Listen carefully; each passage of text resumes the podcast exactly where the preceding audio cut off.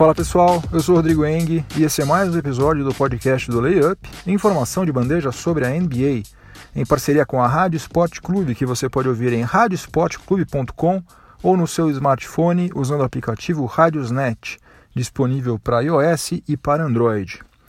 Vamos aqui aos assuntos do episódio de número 72 do podcast do Layup. No primeiro período, eu vou falar sobre o Oklahoma City Thunder, que perdeu em casa para o Utah Jazz no jogo 2 e agora vai precisar vencer pelo menos uma vez em Salt Lake City se quiser chegar às semifinais do Oeste. No segundo período, eu vou falar sobre o Carl Anthony Towns, que está tendo uma performance ridícula, pelo menos no setor ofensivo, nesses dois jogos que o Minnesota Timberwolves fez contra o Houston Rockets. Assim, realmente uma decepção completa. No intervalo, no quadro Máquina do Tempo, nós vamos retornar até o dia 19 de abril de 1986, quando o calouro do Atlanta Hawks, o Spud Webb, quebrou um recorde da NBA que permanece em vigor até os dias de hoje.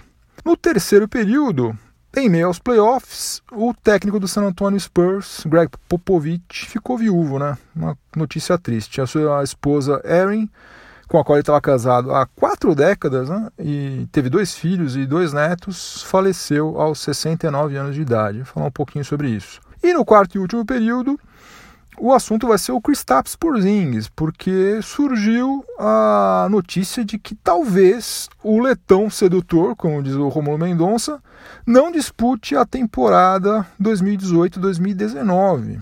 Precise de mais tempo para se recuperar plenamente da lesão sofrida no joelho esquerdo. Então é isso, chega de delongas, vamos ao que interessa, o podcast do Layup está no ar. Das oito séries de playoffs da primeira rodada, pelo menos três estão bem interessantes, com um desfecho completamente impossível a gente prever. Sixers e Heat, Pacers e Cavaliers e Thunder e Jazz. Eu gostaria de falar um pouco sobre cada uma delas, mas como o tempo aqui é curto, até porque eu preciso correr aqui, que logo logo vai ter jogo, eu preciso assistir também os jogos.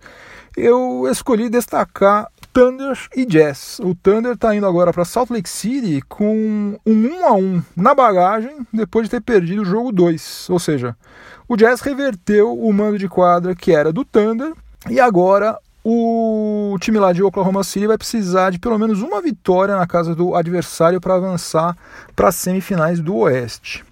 Obviamente não tem nada perdido, né? até porque o Oklahoma City Thunder venceu o Jazz uma vez em Salt Lake City durante a temporada regular. Faz bastante tempo, foi em dezembro, mas venceu. Agora, o torcedor do Thunder que viu esse jogo 2 aí certamente ficou preocupado. Eu não pude ver todo o jogo, mas eu consegui assistir um compacto. Depois eu consegui ver também melhores lances de um time depois de outro time. E foi assustador o número de cestas fáceis, né? cestas dadas de graça que o Jazz conseguiu marcar fazendo uma coisa que o Thunder inexplicavelmente não faz, que é passar a meleca da bola. O pessoal no Thunder não passa a bola, é irritante isso, é uma coisa maluca. Eu sei que eu já falei sobre isso aqui várias vezes, mas a culpa não é minha se eu estou sendo repetitivo, porque o problema continua e agora a consequência pode ser a eliminação do Thunder, né, precocemente. Imagina se eles forem eliminados na primeira rodada, né, depois de montar esse time aí com Westbrook, Melo, Paul George. Ó, só para você ter uma ideia de como a coisa foi grotesca, o Jazz fez 315 passes nesse jogo 2. Sabe quantos passes fez o Thunder? 217. Ou seja, 98 passes a menos. Imagina só, um time passar a bola 98 vezes mais do que o outro. É um negócio bizarro. É muita coisa, gente. Não é, é, meia dúzia de passe, duas dúzias de passe a mais, três dúzias de passe. Não, são 98 passes a mais do que o outro time. Não tem como dar certo isso. É impossível dar certo. Quando você enfrenta algum time que é bom defensivamente, e o Jazz foi simplesmente o time com o melhor defensive rating durante a fase regular, você necessariamente você precisa movimentar a bola para criar espaço. E o Thunder não faz isso, mas nem por decreto. Eles não fazem isso. E eu juro que eu não consigo entender até agora qual é a dificuldade que o Billy Donovan tende a enxergar isso? Ou será que ele enxerga, mas ele não consegue fazer nada, não consegue resolver, já tentou e não conseguiu? Olha, sinceramente não sei. Isso aqui para mim é um enigma, uma coisa assim absurda. Ele tem três caras que são especialistas em isolation. Ok, beleza, eu sei disso, todo mundo sabe. É, e eu acho que ele deve aproveitar isso sempre que der. Agora, quando não der, quando não estiver rolando, quando a bola não está caindo, tem que saber jogar de uma outra maneira. Não é possível, né? Ou você vai querer me convencer de que o Westbrook, o Paul George, Carmelo Anthony, eles não têm QI suficiente para dançar conforme a música, né? Só sabem jogar de um jeito, são incapazes de passar a bola, de se movimentar. Pô, não é possível que seja assim, né? Não é possível.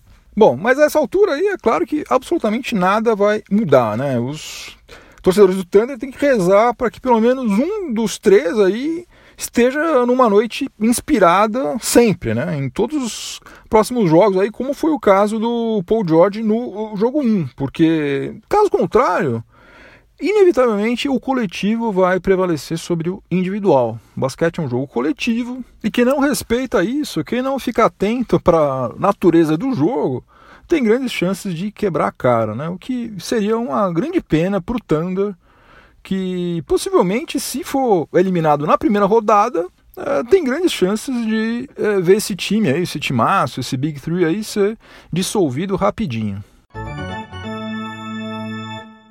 No segundo período do podcast do Layup, em parceria com a Rádio Sport Clube, eu vou começar falando sobre o Nicole Jokic, mas eu quero falar de verdade sobre o Carl Towns. Eu não escondo que eu sou fã do Nicole Jokic, já falei aqui várias vezes sobre ele.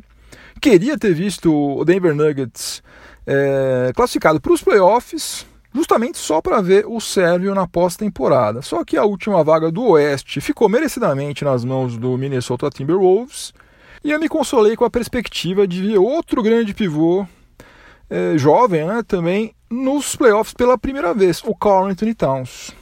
Só que a performance do Towns nas duas primeiras partidas só me fizeram voltar a lamentar o fato de que o Nuggets não passou. Né? Tudo bem que é uma amostragem minúscula, né? são apenas dois jogos, só que playoffs, gente, são playoffs, né? Não é fase regular. Ele não vai jogar 82 vezes para ver quem é que passa, né? São só melhor de sete, né? Tem que mostrar serviço logo, senão você vai ser varrido. E o Towns tem sido um jogador absolutamente medíocre, né? Nesses dois jogos ele foi ridículo, ridículo, ridículo. Defensivamente ele nunca foi grande coisa, né? Ainda tem muita, muito que evoluir. Eu tenho fé que ele vai ainda aprimorar suas qualidades na marcação. É... Só que no ataque ele é um monstro. Ele joga demais. Ofensivamente, ele foi muito bem. Desde quando ele chegou na NBA, ele já chegou chegando. Só que nessas duas partidas que o Wolves fez em Houston, é, foi ridículo, foi ridículo mesmo. E o que é mais bizarro é o seguinte: na fase regular, apesar de não ter ido tão bem quanto ele foi contra outros times, jogando em Houston, ele eh, teve média de 20 pontos e aproveitamento de 47,1% nos arremessos de quadra. Abaixo né, do que ele pode fazer. Né? Ele teve uma é, performance muito acima disso se você for considerar todos os, os jogos dele né, contra todos os outros times na fase regular. Só que esses números aí são muito melhores do que ele apresentou nessas duas derrotas nos jogos 1 e 2 dos playoffs. Ele está com uma média de 6,5 pontos. E aí o pior de tudo, 27,8% nos arremessos de quadra, né? Um cara que joga 32 minutos por partida.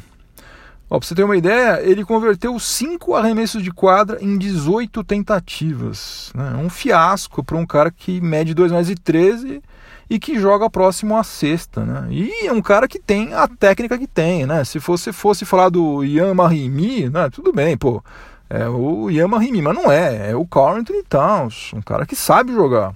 A verdade verdadeira, isso aí é um negócio meio complicado de admitir, né, principalmente para quem torce pro Wolves, é que o Clint Capelá tá jantando Towns com azeite, farofa, é, uma pimentinha do lado, tá fazendo a festa.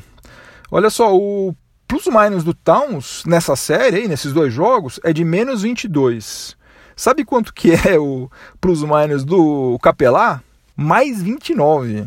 Mais 29. Olha só, se você pegar menos 22 para mais 29, dá uma diferença de 51. É bizarro, bizarro. Vamos ver se agora jogando em casa, né? Porque a série agora vai para Minneapolis, se o Towns vai parar de passar vergonha.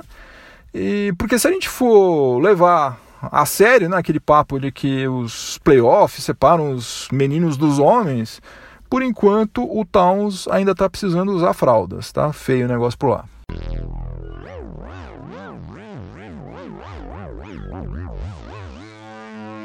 Chegamos ao intervalo do podcast do Layup, em parceria com a Rádio Sport Clube. E no intervalo nós temos o quadro Máquina do Tempo, onde a gente retorna para alguma data importante na história da NBA. O protagonista aqui do nosso quadro de hoje vai ser o Spud Webb. Sempre que a gente fala sobre o Spud Webb, a primeira coisa que vem à cabeça da maioria das pessoas, inclusive da minha, é aquele título no Campeonato de Enterradas em 1986, porque afinal de contas não é todo dia que um calor de 22 anos de idade e que mede 1,68m vence o Slam Dunk Contest. Né? O Webb derrotou ninguém menos do que Dominic Wilkins na final, que era seu companheiro de equipe no Atlanta Hawks. Se você por algum acaso nunca viu as enterradas do Webb nessa edição aí do Slam Dunk Contest, ganhe 5 minutos da sua vida assistindo no YouTube, que tem lá, facinho de você achar, procura por Spud Web, com dois Bs né, no web, e joga lá 1986 que você vai encontrar facinho. Mas naquele mesmo ano de 1986, durante os playoffs, o Spud Web realizou um outro feito fora de série e sobre o qual pouca gente fala. Eu, aliás, para ser sincero, confesso a minha ignorância, porque eu não sabia é, disso até eu começar a pesquisar para fazer essa edição aqui do podcast do Layup. Olha só que coisa bacana. No dia 19 de abril de 1986, que é a data destino aqui da, nossa máquina do tempo hoje, no jogo 2 da série disputada entre o Atlanta Hawks e o Detroit Pistons, que foi válida pela primeira rodada dos playoffs, o Spud Webb distribuiu 18 assistências, que foi a maior marca de qualquer calouro na pós-temporada até hoje. Até hoje, nenhum calouro fez mais do que 18 assistências na pós-temporada. O recorde anterior era de 16 assistências registrado pelo Magic Johnson em 1980. E o calor em atividade que chegou mais perto dessa marca foi o Ben Simmons, outro dia mesmo, no jogo 2 entre Sixers e Heat, quando ele distribuiu 14 assistências. E eu não quero desmerecer o recorde do Spud Webb de maneira alguma, mas é preciso lembrar que ele jogava ao lado de um dos melhores finalizadores na história da NBA, o mesmo Dominic Wilkins de quem ele tinha roubado o título no Slam Dunk Contest algumas semanas antes. O Dominic Wilkins marcou 50 pontos naquele jogo, e embora a NBA ainda não tivesse essa estatística, dá para a gente imaginar que boa parte das assistências que o Spud Webb fez naquela noite tiveram o Dominic Wilkins como destino. Então, no dia 19 de abril de 1986, o Spud Webb estabeleceu o recorde da NBA ao distribuir 18 assistências numa partida de playoffs, marca que até hoje não foi derrubada por nenhum outro calouro.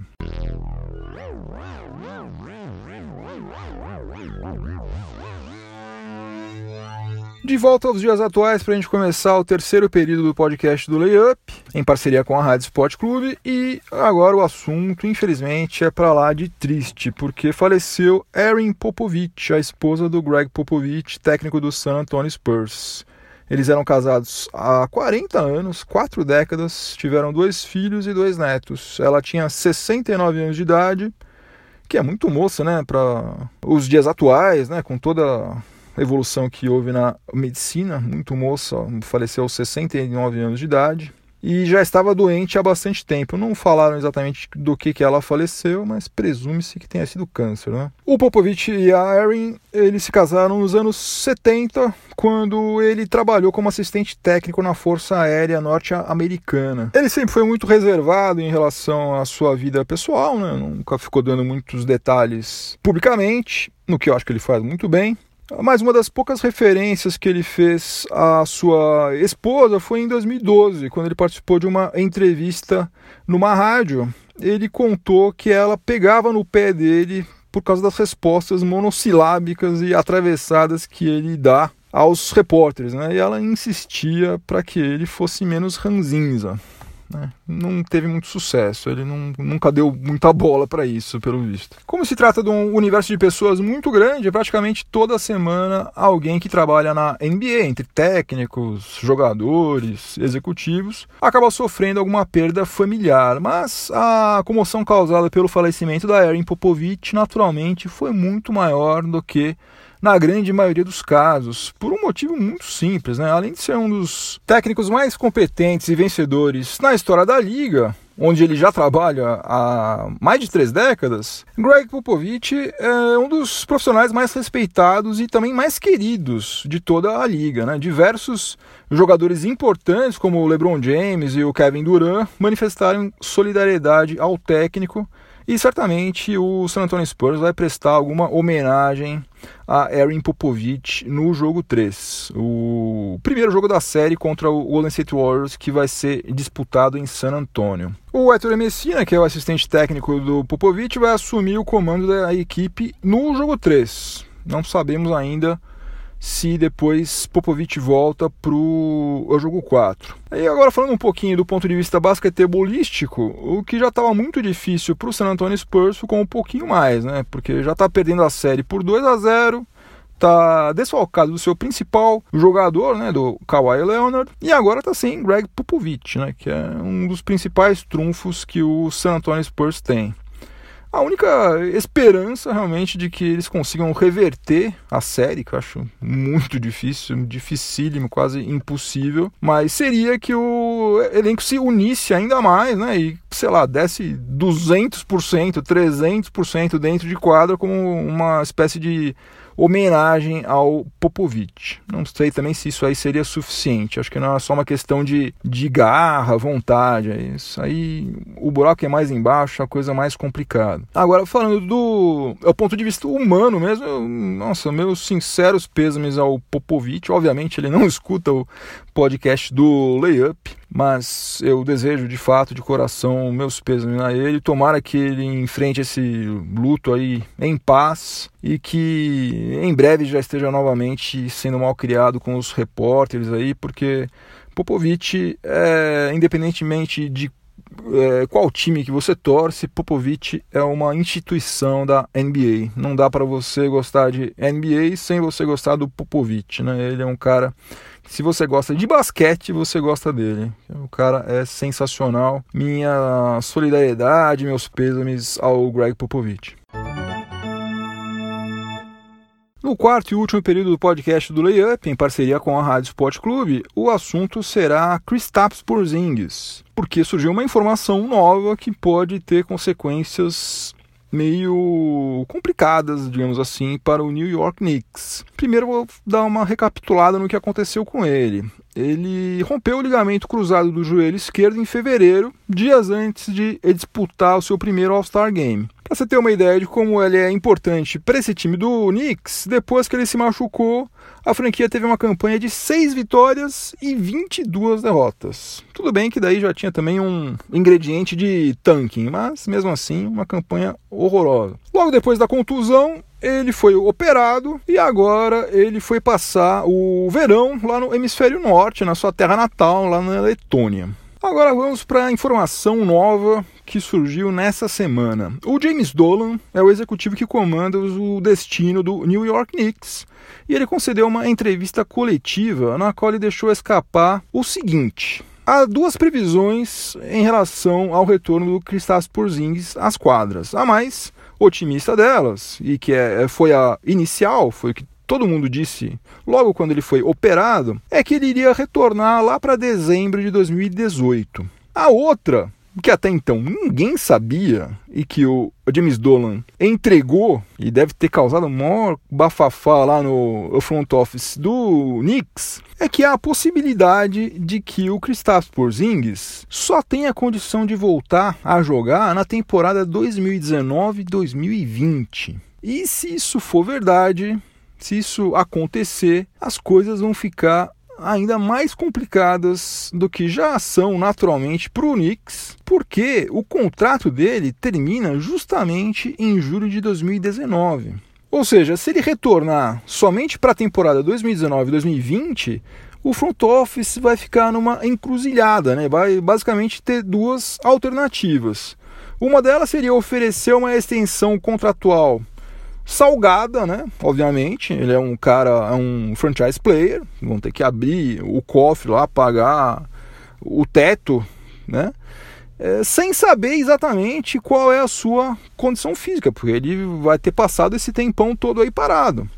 E daí, dependendo de como ele voltar, pode ser que eles tenham feito uma bobagem tremenda, né? Pode ser que ele volte mal e daí eles teriam queimado, sei lá, 150 milhões de dólares à toa. E a outra alternativa também não é nada boa, né? Porque seria simplesmente abrir mão dele, deixar ele ir para free agency e correr o risco de ver Kristaps Porzingis brilhando em outro time, marcando 30 pontos por jogo, sei lá, em, sei lá, no Sixers, no Heat, no Spurs, sei lá onde. O que seria uma punhalada no coração do torcedor do Knicks, né? Que já tá sofrendo demais, não precisava de mais disso aí. E isso aí tudo sem falar que tem uma outra coisa também, porque o Porzingão da massa, ele já disse que ele gostaria de passar a sua carreira inteira jogando pelo Knicks. Beleza, ele falou isso, mas também por outro lado ele falou uma outra coisa. Ele falou que ele quer ser campeão. Ou seja, se o Knicks não se mexer para começar a montar um elenco competitivo para a temporada 2018-2019,